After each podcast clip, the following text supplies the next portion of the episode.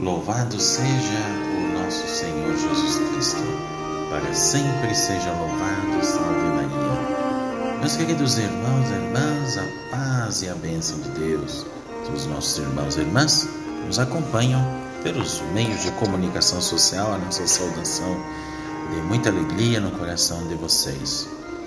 Hoje estamos aqui nos encontrando nesse dia 27 de outubro de 2021. E vamos começar o nosso dia com uma viagem à Itália e a veneração do bem-aventurado Boaventura de Potenza, filho espiritual de São Francisco. Teve uma caridade inesgotável, além de uma humildade fora do comum, meus irmãos.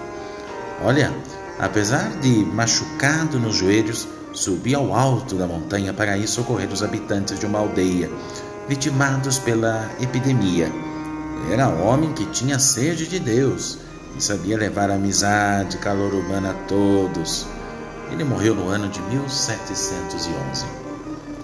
Vamos partir agora da Itália para a Etiópia, na África, para aí venerar o apóstolo do país, São Frumêncio.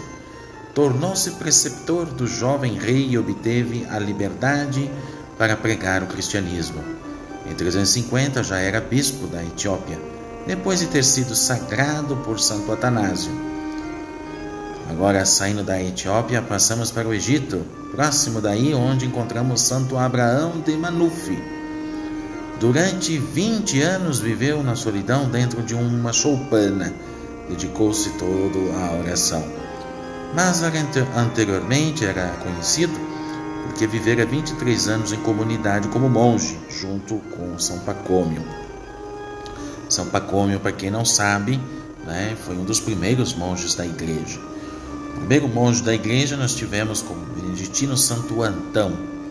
Depois veio os outros, como São Pacômio e São Basílio, né, que foram os grandes mestres do São Bento de Núrcia, para quem não sabe. Né? Então tá aí, São Pacômio, querido.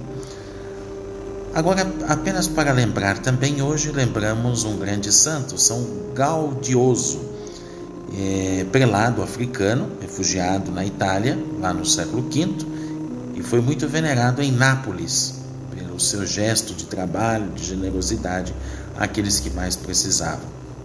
Que beleza! De fato, meus irmãos, não há nada no mundo que possa superar mesmo, não é?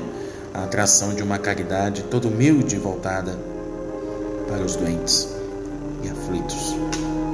Por isso, eu desejo a todos a paz, a bênção de Deus. E voltamos aqui amanhã com mais um Santo do Dia, se Deus quiser.